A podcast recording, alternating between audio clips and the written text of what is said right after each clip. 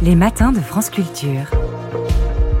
Guillaume Erner. Et ça y est, j'ai déjà dit une bêtise sous le regard sourcilleux d'Alexandra Delbo, ma camarade. Je vous ai convié car on va parler de darwinisme. J'ai dit qu'on descendait des animaux alors que vous venez de me dire que nous sommes des animaux. ça commence. J'ai trouvé euh, votre livre absolument merveilleux, Daniel Milo. Bonjour, la survie des médiocres, critique du darwinisme et du capitalisme. Il est publié aux éditions Gallimard. C'est un livre qui propose une réflexion extrêmement ambitieuse sur euh, le vivant. Vous êtes historien des sciences, philosophe, maître de conférences à l'EHESS à Paris. On va évoquer avec vous ce regard sur euh, les animaux, sur le vivant. Mais tout d'abord, il faudrait que vous nous expliquiez pourquoi la girafe pourrait être meilleure si elle avait été créée par euh, un, créateur autre que le règne du vivant. Qu'est-ce qui ne va pas avec la girafe, Daniel Milo D'abord les jambes contrairement à ce qu'on pense, c'est le cou, il passe encore. Mais ce sont les jambes qui sont vraiment problématiques pour une raison qui nous a surpris tous, mes élèves, les participants de mon séminaire et moi, quand nous avons visité les girafes. Eh bien, les girafes sont toujours debout. Ne peuvent pas cacher, coucher, ni s'agenouiller même. Elles sont toujours debout ce qui signifie qu'elles mettent à bas des girafons quand les girafons sortant sont à deux mètres du sol et le sol c'est pas un accouchement dans l'eau. C'est les savanes, un sol très dur. Un girafon, rappelons-le, il pèse 70 kilos. Il tombe la tête la première sur le sol. Ce qui est, en termes d'ingénierie, complètement absurde. Donc il tombe sur la tête. Je trouve que c'est une des raisons pour lesquelles c'est un, animal magnifique, mais pas un génie. Parce que son cerveau doit être abîmé par un tel accouchement. Et la mortalité euh, des girafes, des girafons, est terrifiante. Le darwinisme, et pourquoi darwinisme et girafe? Deux raisons. D'abord parce que la girafe, c'est l'emblème du darwinisme. Quand on va à la grande galerie de l'évolution, on voit d'abord les girafes, et même cinq, énormes. Donc c'est l'emblème du darwinisme. Ça, c'est la première chose. le darwinisme et la biologie darwinienne en général, c'est la reproduction d'abord. On mesure le succès ou l'échec d'un animal, d'un organisme en biologie combien de progéniture vous avez. C'est tout. C'est le seul succès qui est quantifiable. Le reste, c'est très subjectif. Eh bien, quand, que le moment le plus important de cette reproduction démarre par une telle catastrophe, c'est lamentable pour euh, le créateur. Sauf qu'il n'y a pas de créateur, comme nous le savons. Donc, là, la Ça, c'est disputé, mais en tout cas, c'est disputé, oui. Non. Mais en tout cas, disputé, dans votre livre, il n'y a pas de, de créateur. Non, c'est disputé par des gens qui ne peuvent pas disputer. C'est-à-dire, il y a ceux qui le disent et jamais les autres ne disputeront avec eux. Il faut euh, les ignorer. Mais on ne dispute pas. Bon, en tout cas, vous êtes d'accord avec Alexandra Delbo sur ce point.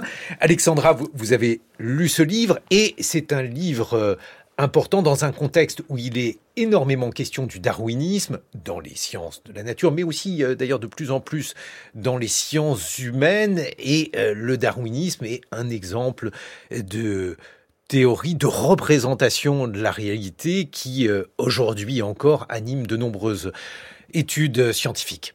Et puis surtout, c'est une des théories les plus éprouvées, euh, les, plus testées, les plus complétées de, euh, de l'histoire des sciences. C'est une question, pourquoi est-ce que vous avez voulu euh, vous saisir justement de, cette question qui paraît énorme et de la compléter en plus avec le capitalisme? Et pourquoi vous êtes attaché à, justement faire une critique de la théorie de l'évolution?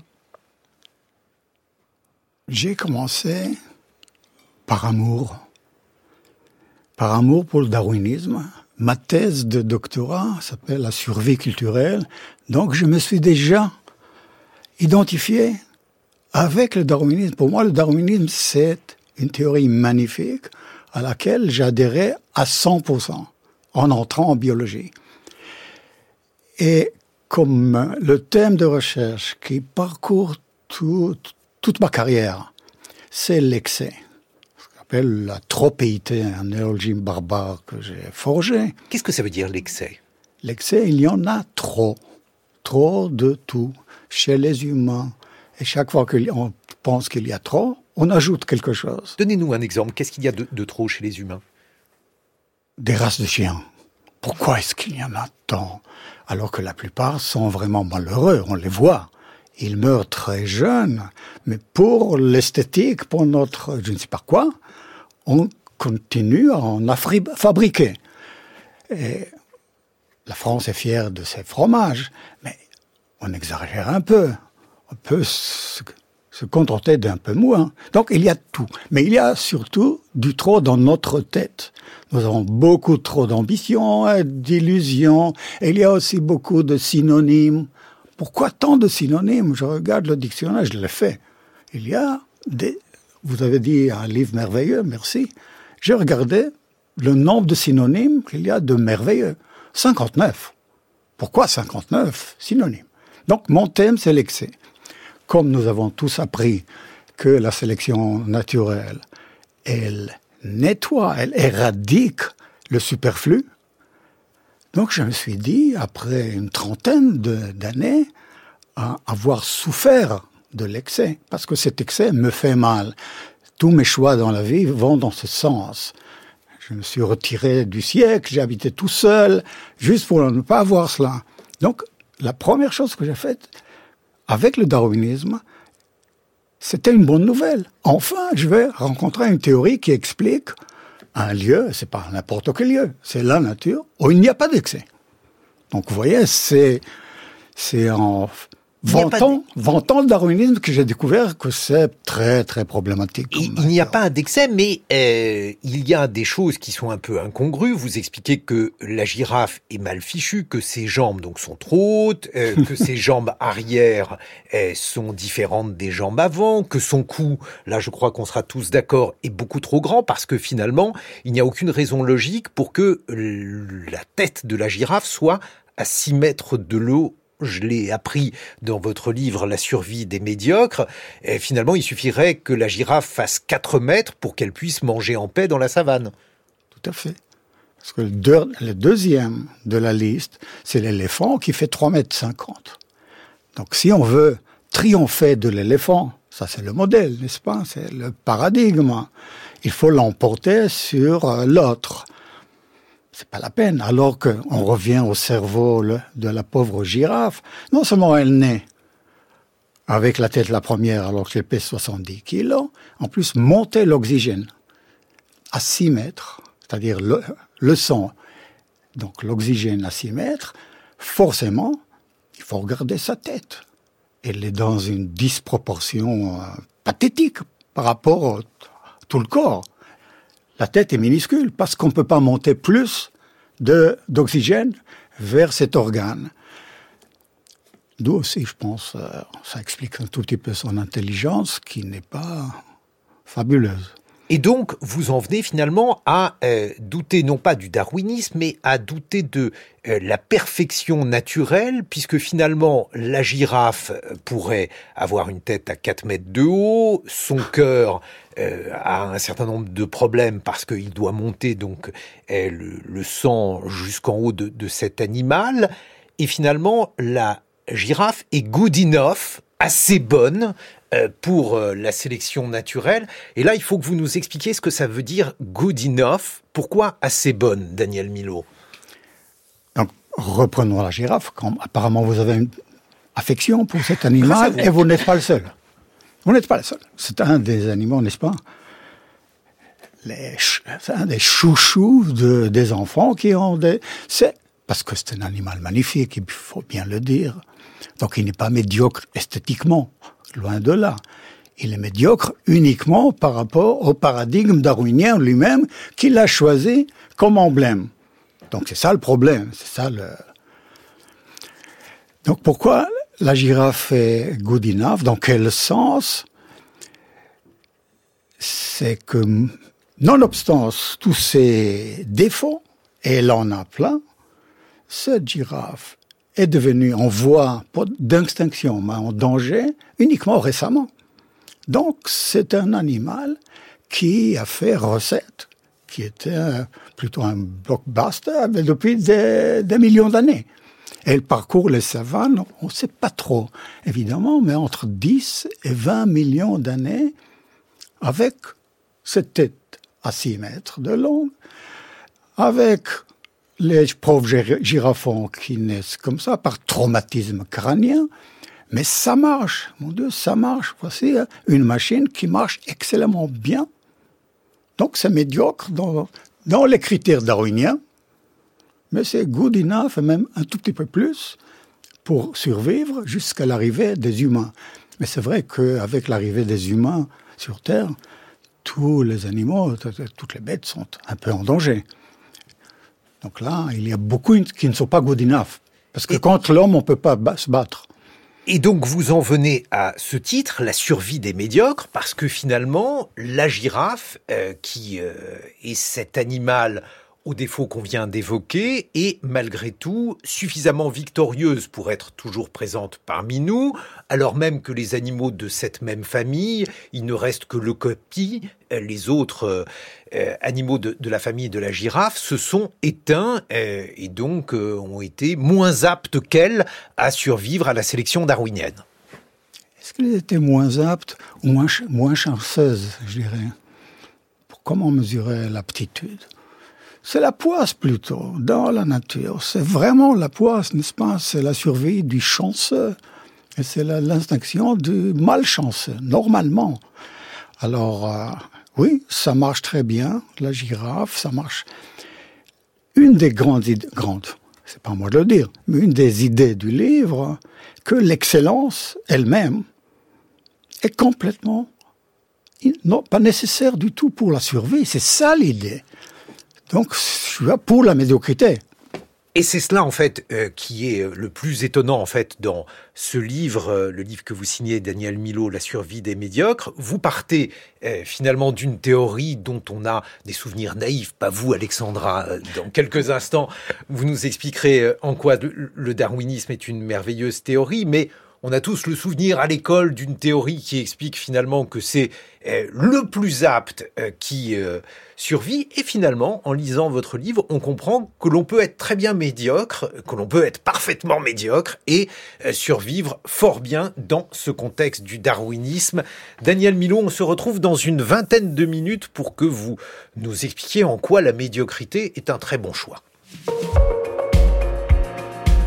6h30, 9h, les matins de France Culture. Guillaume Erner. Et nous voici de retour avec ma camarade Alexandra Delbo, car on parle de science, de science avec vous, Daniel Milo. Vous êtes philosophe, maître de conférence à l'EHESS. Vous publiez un ouvrage qui m'a passionné, La survie des médiocres, critique du darwinisme et du capitalisme aux éditions Gallimard. On vient d'entendre aux, aux, actualités la manière dont l'homme faisait payer un lourd tribut sa présence euh, au monde animal et plus généralement à la nature. Et il y a une histoire qui est une histoire particulièrement tragique que vous racontez dans votre ouvrage, c'est celle du dodo. Il faut que vous nous la racontiez, Daniel Milo. Je vais raconter dès le début, ou presque. Le dodo, un peu comme le girafon, pesait 50 kilos. C'est un oiseau qui, qui pèse 50 kilos alors qu'il descend, nous sommes tous des animaux, nous descendons d'autres animaux. C'est ça l'idée vraiment géniale de Darwin, qui a dit tous les animaux, tous les organismes descendent d'un seul organisme. Une intuition de plus géniale, de, impossible. C'est impossible d'imaginer une chose pareille. Eh bien, le dodo, il descend du pigeon c'est un ex-pigeon, mais qui n'était pas vraiment darwinien, dans le sens que il se laissait aller. Pourquoi s'est-il laissé aller jusqu'à 50 kilos alors qu'un pigeon, je ne me souviens pas, c'est peut-être 200 grammes. Ça pèse combien pigeon Je ne sais pas. C'est une bonne question, je n'ai pas la réponse. On va Donc, peser un il s'est laissé aller Je alors que c'est beaucoup plus lourd à financé en termes de calories, 50 kilos, que 200, disons, 200 grammes. En plus, il a perdu quelque chose qui est, pour nous, très, très darwinien, c'est la peur. Alors que, selon le modèle darwinien de la survie naturelle, c'est la lutte permanente. Ça ne s'arrête jamais. Parce que dès qu'on atteint cette plus apte, il y aura quelqu'un de plus apte que nous. Donc il faut toujours être sur le qui-vive pour se battre contre quelqu'un d'autre. Eh bien, le dodo n'a pas eu froid du tout. Il n'a, n'est-ce pas, vous vous souvenez de cette histoire de l'île Maurice? Ça a duré des millions d'années. Et on pouvait se permettre de vivre hors la lutte pour la survie. Ce qui est pour moi une excellente nouvelle.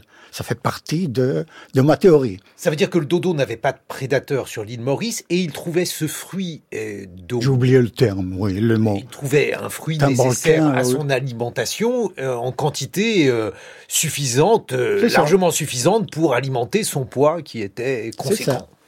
Donc, quand est-ce que le darwinisme entre vraiment en scène? Comme normal, comme d'habitude, depuis les mammouths déjà, quand c'est l'homme qui intervient. Donc là, quand il y a l'homme autour, là, il vaut mieux être euh, avoir peur. Donc les Hollandais arrivent à Maurice, je pense, en 1620 à peu près. En 30 ans, il n'y a plus de dodo du tout. Donc le pauvre n'a pas eu peur des Hollandais. Alors que les Hollandais, qui maintenant nous paraissent un peuple assez pacifique, mais à l'époque, pas trop. Donc ils ont exterminé le pauvre Dodo, parce que c'est comme ça qu'il est connu dans le milieu, pour Dodo. Le pauvre Dodo a été exterminé parce qu'il a fait confiance. Alexandra Delbo. Oui, est-ce que est-ce que c'est pas d'abord une, un particularisme des espèces insulaires aussi? Est-ce qu'il n'y a pas une particularité? Parce qu'on parlait du dodo là et de la de la girafe On peut pas tout à fait considérer que la girafe soit euh, dans, dans le même cas. Est-ce qu'il n'y a pas un particularisme justement du dodo qui s'affranchit un petit peu de, de cette question de la sélection naturelle? Une de mes théories, euh, théories, une de mes hypothèses dans le livre, c'est que la girafe à 6 mètres et là, elle est aussi un peu dans son île. Comme il n'y a pas de concurrent, elle habite dans une bulle. Personne ne peut contre elle, et du coup, elle peut se permettre d'être un peu idiote, par exemple. Donc, euh, ça c'est la girafe et le dodo. Oui, sur les îles, on dit qu'il y a des exceptions. Je peux encore deux minutes sur les îles. On revient au troisième chapitre du livre, où je m'occupe d'un autre emblème, d'un autre emblème de la théorie darwinienne. C'est les Galapagos. Les Galapagos sont, c'est le darwinisme. C'est là où Darwin est allé, en fait, dans son voyage avec le Beagle. Et où il dit, il dit qu'il a découvert la loi de la sélection naturelle Voilà, Galapagos c'est un des fondements, c'est la lecture de Malthus et la rencontre avec les Galapagos et les animaux des Galapagos. il, faut nous rappeler pourquoi Malthus est essentiel à la théorie darwinienne, Daniel Milo. Malthus, le Malthus, ce que dit Malthus, il y a toujours une carence de ressources par, ressources par rapport à la population. Parce que la population, elle augmente de façon géométrique, alors que les ressources même pas arithmétique, parfois ça stagne. Donc ça finit toujours dans la lutte. Donc c'est ça une des grandes idées du darwinisme contre lesquelles je me bats dans ce livre. Que la lutte n'est qu'une forme. Ça existe, il y a la lutte dans la, dans la nature. Mais normalement, pour la plupart des organismes, la vie c'est plutôt un pique-nique. C'est pas la peine de lutter. On peut se débrouiller sans, sans. Alors, Galapagos, pourquoi la Galapagos Vous voulez en savoir ah, Allez-y si vous voulez finir votre phrase. Galapagos, qui est devenu l'exemple avec la girafe, c'est ce sont cinq ou sept îles. Donc, comment est-ce qu'on peut fonder une théorie qui est généralisée à tous les organismes à partir non seulement d'îles, et en plus d'îles lunaires, c'est-à-dire d'îles qui sont très très peu représentatives de la Terre humaine. Donc il peut se permettre ça, comme la girafe. C'est-à-dire, ce qui est intéressant dans le darwinisme en général, mais pas mal de théories, c'est on fonde la généralisation à travers des cas qui sont pas du tout représentatifs de la nature. Donc, par exemple, les îles. Et ce qu'il faut rappeler aussi, c'est peut-être intéressant, c'est de se dire qu'on ne voit qu'une toute partie, en fait, de toute petite partie, pardon, de, l'histoire évolutive. C'était un film, on voit vraiment que, que quelques photos. Et la sélection naturelle, c'est qu'un des outils qui explique euh, justement l'origine euh, des espèces, mais elle répond pas tout à fait au, pourquoi. Pourquoi la girafe a un long cou euh, Pourquoi le koala peut manger euh, de l'eucalyptus Pourquoi l'humain a une grosse tête C'est l'exemple aussi que, que vous donnez. Est-ce que finalement vous attaquez pas plutôt euh, à ce que la nature, si on la personnifie comme ça, ne répond juste tout simplement pas aux questions? Daniel Milo. il y a une phrase d'Einstein pour reprendre pourquoi ça répond comme ça, elle répond pas. Einstein dit on pose la question à une question à la nature. Très très rarement, elle répond oui. De temps en temps, elle répond non. Mais le gros du temps, c'est la grande muette. Elle ne dit rien. Elle ne dit rien. On ne sait pas. Alors que le problème, je me permets d'être un tout petit en désaccord avec vous, c'est pas juste un petit instrument, un instrument parmi d'autres. La sélection naturelle, c'est le grand système du darwinisme. C'est les deux. Il y a l'évolution, descendance, descente d'autres euh, espèces, d'autres, et la sélection naturelle. Mais qui a été éprouvée par la science, par la méthode scientifique. La sélection naturelle a été éprouvée Les deux, oui. L'origine des espèces. Pas assez, pas suffisamment. Il y a. C'est les exemples qui, que. Il y a la descendance d'un, d'un organisme a été prouvée une fois. Pour, pour revenir au créationnisme, c'est pour ça qu'on ne peut pas disputer avec eux. Ils avaient tort. On descend tous d'un seul organisme. Par contre, le moyen, comment on descend, la sélection naturelle explique peut-être, ça c'est mon estimation, peut-être 5%, 10%.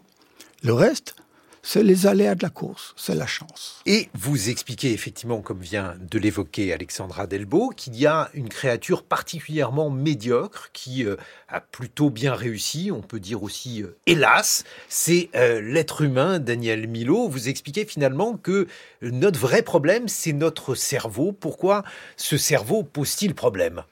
D'abord, il n'y aurait pas de cette émission et ce livre sans ce cerveau. Donc, pas vraiment, hélas. Pas vraiment, hélas. On est plutôt content de ce cerveau.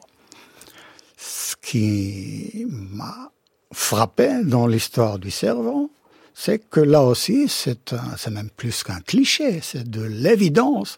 On doit tout à ce cerveau. Et surtout, à notre victoire finale dans la lutte qui est toujours permanente, n'est-ce pas? Donc on a gagné. Déjà, comment est-ce qu'on peut expliquer un triomphe définitif à l'intérieur d'une théorie où la lutte doit, être continue. Pour nous, c'est le cerveau qui explique tout cela. On a gagné grâce au cerveau. Ce que je découvre, chemin faisant, et en plus, on, s'est compris déjà, je cherche des pots. C'est-à-dire, je cherche à, à prouver que les autres ont tort. C'est une sorte de lubie chez moi, une manie.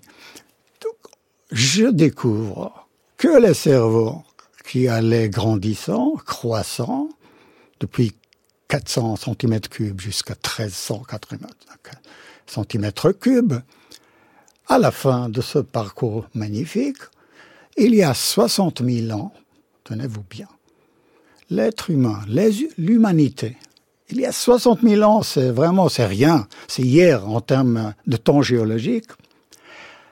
Alors qu'ils étaient armés avec euh, des outils formidables et surtout le feu, toute l'humanité comptait 10 000 personnes. 10 000. Pas plus. 10 000. Comment expliquer un animal aussi bien outillé qui soit un tel échec en termes de population, alors que c'est le critère, pas numéro un, mais le seul critère de succès et d'échec dans la biologie darwinienne. C'est combien êtes-vous? Eh bien, vous êtes 10 000, alors que les chimpanzés sont beaucoup plus nombreux, les gorilles, tous nos cousins font un tabac démographique, et nous, nous sommes vraiment au bord de l'extinction, parce que je découvre, que l'espèce humaine, les espèces, ont toujours été des espèces en voie d'extinction. Mon explication, pas pour faire l'intéressant, mais aussi un peu, on avait un cerveau trop grand pour nos moyens. Ça veut dire quoi un cerveau trop grand pour nos moyens? Accoucher, là on revient au bébé, comme le girafon. Accoucher un bébé avec un tel cerveau, ça coûte énormément. On a calculé que la grossesse efficace, là on revient à Darwin, l'efficacité, l'optimalité. Cet animal était vraiment pas optimal parce que la grossesse optimale d'un être avec un bébé avec un tel volume, c'est à peu près 21 mois. Là, c'est génial. Pour le cerveau. Pour la femme, c'est 7 mois. On a trouvé un, un sorte de, je l'appelle ça le grand compromis. Entre 21 mois et 7, on a trouvé 9. Du coup, le bébé, avec cette grosse tête, il sort et c'est l'animal le plus dépendant qui existe. C'est vraiment pathétique, c'est touchant. Ceux qui ont un bébé le savent. C'est un objet. C'est pas, c'est rien. Il couche sur le dos quand il couche. Et il hurle, il crie, et c'est tout. Il ne peut pas céder. à cause de cela, il est né beaucoup trop tôt. À cause du cerveau. C'est ça mon explication, parce que je n'en ai pas trouvé d'autres. Comment expliquer cet échec, ce fiasco terrible démographique? Mais on, suit toujours euh, le titre de votre livre, La survie des médiocres, euh, Daniel Milo. On découvre qu'il y a eh, des animaux qui ont une compétence particulièrement pointue, mais qu'ils payent cher, par exemple euh, le guépard. Qui paye cher et, il s'en sort quand même. C'est ça ce qui est formidable. On revient au good enough. C'est ça l'idée. On est mal fichu, mais on s'en sort. Alors le guépard, il est mal fichu parce qu'il court très vite, parce qu'il n'a pas du tout de graisse. Et c'est quelque chose qui lui coûte cher. Ça coûte cher parce que c'est la guéparde. On dit la guéparde. le guépard féminin, il doit elle doit s'éloigner énormément de ses, ses petits pour aller chercher de la viande. Parce qu'ils sont carnivores, même déjà le petit. Donc il reste tout seul à, attendre la mer. Et devenir, ils deviennent une proie hyper facile pour tous les prédateurs de la région, surtout les hyènes, apparemment.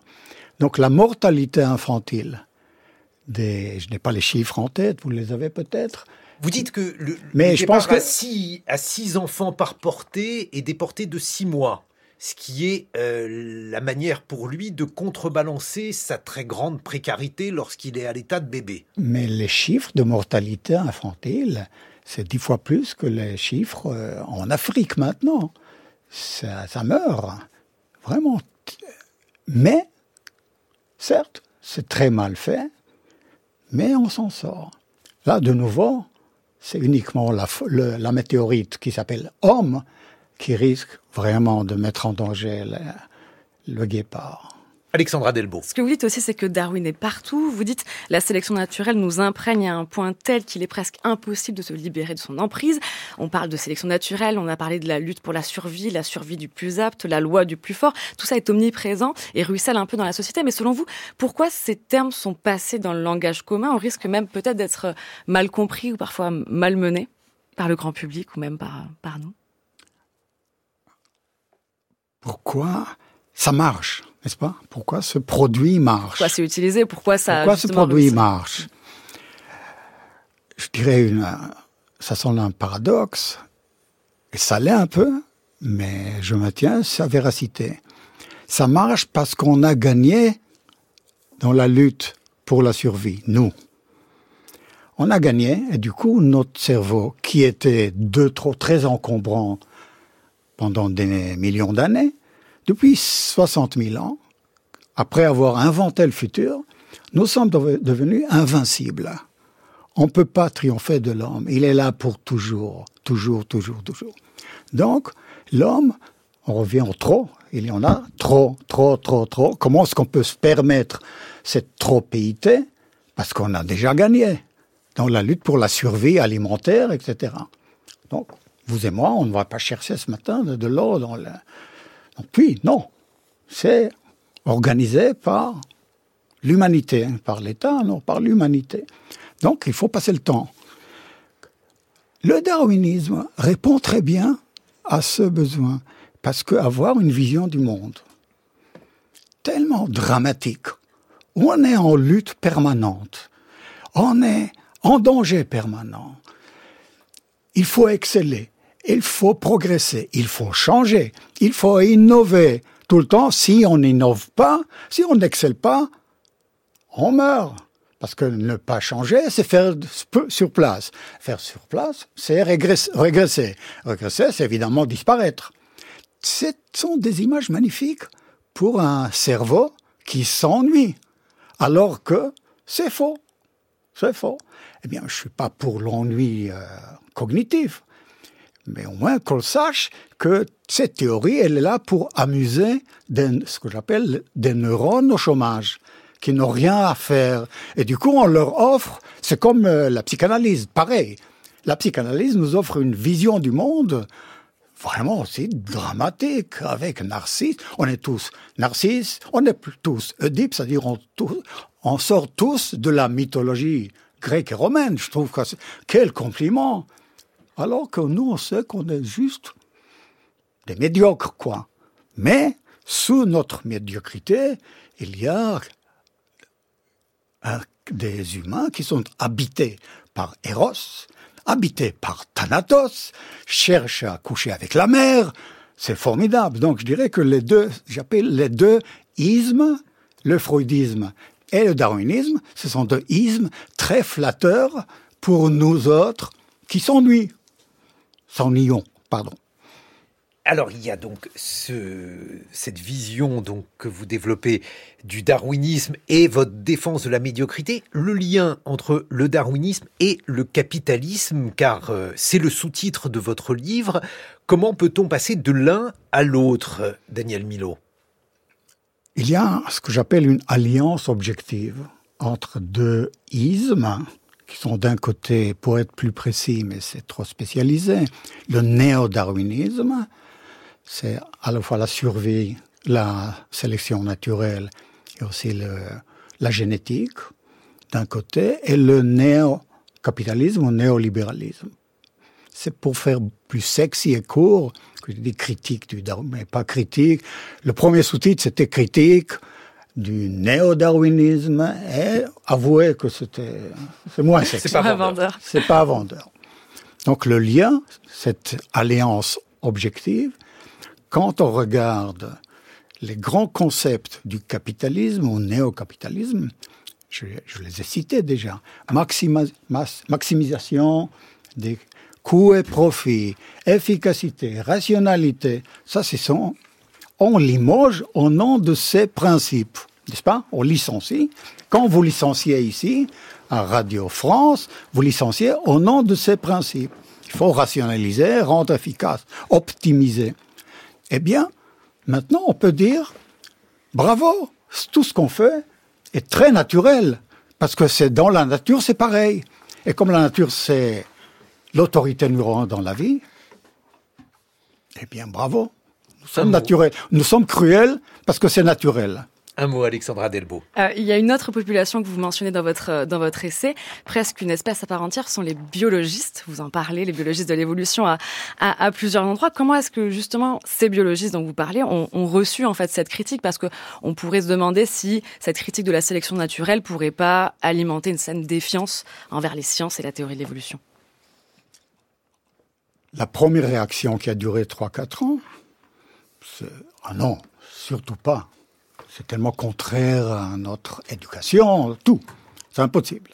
Après, j'ai apporté une vraie preuve scientifique, ce sont les gammes, je ne vais pas entrer dans ces détails.